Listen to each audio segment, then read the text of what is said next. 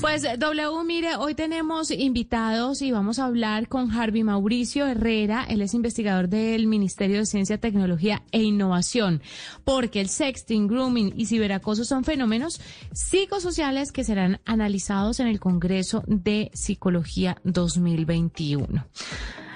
¿Esto que representa para la sociedad, para los padres de familia, pero también para aquellos adultos que ni siquiera tienen estos términos en su cabeza? Vamos a ver qué nos cuenta Harvey al respecto. Bienvenido a la nube, Harvey. Eh, ¿Qué tal? Muy buenas noches. Un saludo cordial desde el sur del país. Gracias, Juanita. Bueno, hablemos un poquito sobre este Congreso de Psicología 2021 y cómo entran estas palabras a ser parte fundamental en el análisis que piensan hacer. Sexting, grooming, ciberacoso.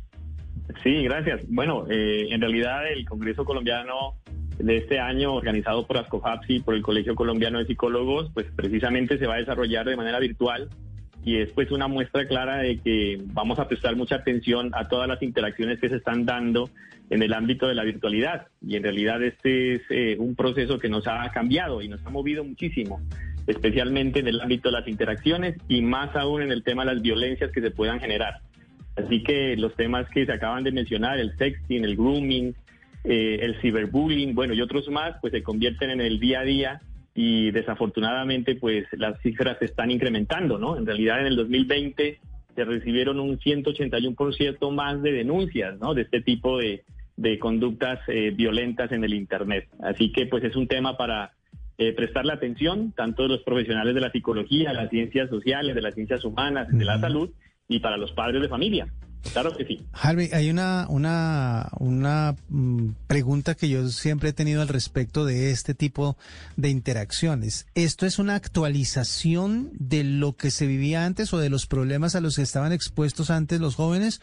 ¿O es algo nuevo que trajo la tecnología para introducirlo en ese ambiente? Bueno, si hablamos eh, del tema de violencia, pues el tema de la violencia y sobre todo en el tema de las escuelas, de la interacción entre adolescentes y niños siempre ha estado presente.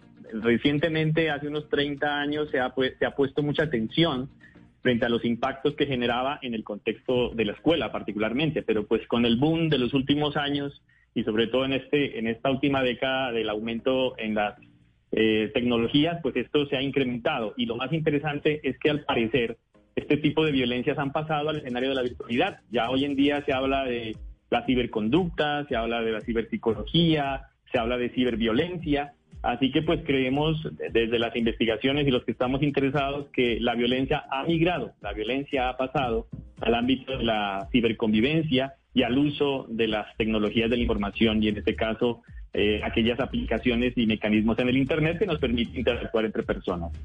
Pero eso es muy interesante lo que usted está diciendo porque utiliza la palabra migrar. Quiere decir que pasa de la realidad a este ámbito digital o también se comparte en este ámbito digital. Sin decir específicamente que son estas nuevas herramientas sociales, por ejemplo, las que generan este tipo de conductas. Son conductas que ya existían y que se amplifican a través los medios sociales y en algunas eh, situaciones se maxifican, ¿no creería usted? ¿O cómo lo ven? Pues eh, hasta el cuerpo de conocimiento, las investigaciones nos están diciendo que muchas de las violencias relacionales que se dan en la interacción entre personas, pues han migrado al escenario de la virtualidad, ¿no? Y pues todos sabemos que eh, las tecnologías de por sí no son malas. Ese malo quizás el uso que le, que le damos, ¿no? Y especialmente con las finalidades que la utilizamos realmente hay que tener en cuenta algo bien interesante, ¿no? Ya más de la mitad de la población en Colombia, casi el 60 millones, eh, perdón, de, los 50 millones, 39 millones de personas ya tienen acceso al Internet. Es decir, ya un 75% de los colombianos tienen uso cotidiano y diario de, estas tecnologías. Entonces, es eh, importante resaltar que pues estamos expuestos y más aún nuestros jóvenes están expuestos a este proceso de eventuales violencias en las redes, en el Internet, y más aún expuestos también a información violenta porque pues eh, se reconoce que la exposición a, comunicados, a contenido violento pues incrementa la, la posibilidad de eh, ser sujetos también de violencia. Harry, yo quería preguntarle una cosita. Ustedes, con la información que tienen, los estudios que hacen, han podido identificar en qué rango poblacional se ve más este tipo de, de situaciones, el sexting, grooming y ciberacoso? Sí, perfecto, claro que sí. A ver, eh, hay que tener en cuenta primero lo siguiente, ¿no? Eh, en las redes sociales y sobre todo en el Internet se pueden desarrollar múltiples interacciones. Algunas de ellas podemos entenderlas como conflictos eh, y generalmente estos conflictos son muy cotidianos observarlos en las redes sociales, ¿no? Lo que se llama el flaming, por ejemplo, ¿no? Personas que contraponen ideas y entran en conflictos y en ocasiones pues se insultan. Pero ya hay un escenario de violencias más complejas que son las que tienen que ver precisamente con el grooming, que tienen que ver con el ciberbullying o el cyberbullying y tienen que ver con eh, la sextorsión o el sexting, que comúnmente se conoce, que son violencias más complejas. Es decir, ya hay unos intereses de por medio, ¿no? Y estos intereses están motivados precisamente por la intención de hacer daño, por una sistematicidad, ya se hace daño o se amedrenta, se insulta, se ataca constantemente. Y lo que es complejo, ¿no? Ya se perfila un escenario de victimización y de agresión. O sea, claramente hay una víctima.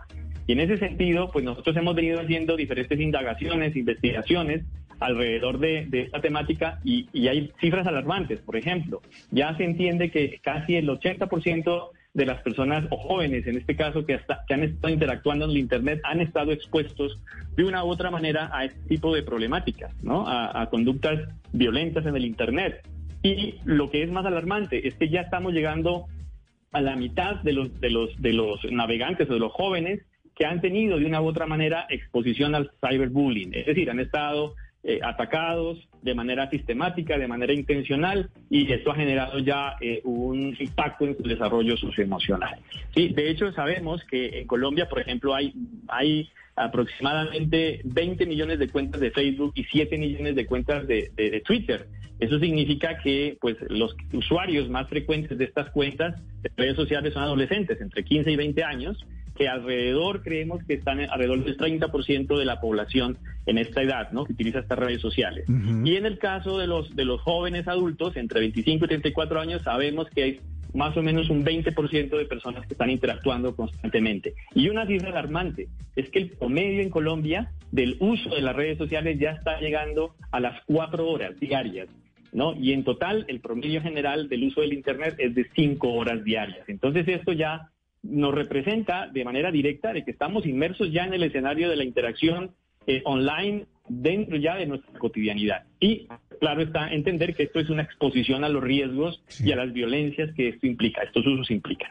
Harvey, ¿y qué tanto dentro de esa, ese análisis de psicológico que van a hacer en, en este encuentro, en este congreso, es tiene que ver con la propia eh, no sé, como la aceptación personal o la manera en que la gente asume lo que le sucede dentro de las redes sociales.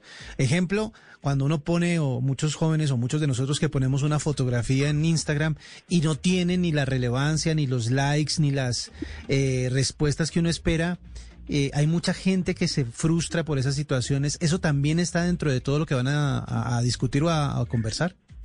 Sí, muchas gracias por la pregunta. En realidad, eh, como les decía, el Congreso colombiano en esta en esta versión, el Congreso, colombiano de psicólogos en esta versión, pues va a ser digital, va a ser en el ámbito de las redes, va a ser en el ámbito de lo virtual y pues va a prestar mucha atención a este escenario, ¿no? Al escenario de la interacción humana, de las dinámicas humanas, el ámbito de las nuevas tecnologías. Y creemos que, pues desafortunadamente, mm, necesitamos una mayor formación sobre todo las nuevas generaciones, en estas competencias digitales que debemos tener, no solamente para poder prevenir este tipo de problemáticas, fundamentalmente estas violencias complejas en el ciberespacio, sino también de generar toda una, una cultura eh, de educación para la, no solamente para las nuevas generaciones, sino también para los padres de familia y para los educadores. ¿sí? Eh, uno, el lema que tiene el Congreso es Psicología, Aportes e Innovación en la Era Digital. Y claro, vamos a ir a trabajar diferentes escenarios precisamente del impacto que puede tener eh, las nuevas tecnologías en la conducta humana. De hecho, este es un ámbito que ya técnicamente se denomina la ciberpsicología y la ciberconducta. Y mm. creo que todos necesitamos tener claridad sobre este escenario, sobre, sobre todo sobre este escenario de, de la violencia en las redes y en el contexto de la, de la interacción en la virtualidad. Imagínese eso, a los que dicen que no saben qué estudiar, bueno, ciberpsicología podría ser la carrera del futuro. Claro, y tiene que existir una especialización para los que ya son psicólogos, pero, pero que se vuelva un poco más estructurados, que las carreras van hacia allá y entender a las personas en el ámbito digital, pero además prestarle ayuda con los retos que esta supone es importantísimo. Pues Harvey, gracias por estar con nosotros, por contarnos sobre, sobre lo que se va a discutir eh, aquí en la nube y esperamos muy atentos a las conclusiones para que todo el mundo se entere de ellas y sepa cómo manejarse, cómo comportarse en estos entornos digitales frente a estas problemáticas, sexting, grooming, ciberacoso y muchas más, que son fenómenos cada vez más presentes en nuestra vida a los que hay que prestarle atención, ¿no, Harvey? Una invitación, claro que sí, muchas gracias, una invitación a participar del Congreso Colombiano de Psicología, que será el 21 y 22 de octubre. Las inscripciones pueden ser hasta el 19 de octubre y como les digo, va a ser un encuentro eh, en la virtualidad y creo que eso nos va a ampliar muchísimo el impacto que puede tener y el uso y los beneficios que puede otorgar. Hay siete ejes temáticos, obviamente muchos de ellos van a estar eh, pensados precisamente en el impacto que ha tenido el tema de la virtualidad en la conducta humana, se va a abordar también el tema del COVID, el tema de la salud mental, el tema de la educación, la equidad de género, la igualdad y bueno, diferentes campos temáticos que son actuales y seguramente van a aportar muchísimo a la formación no solamente de psicólogos, sino de otros profesionales relacionados. Muchas gracias a ustedes y bueno, invitados cordialmente a participar del Congreso. Muchas gracias, Harvey Mauricio Herrera, investigador del Ministerio de Ciencia, Tecnología e Innovación, a esta hora con nosotros en la nube. Pausa y regresamos.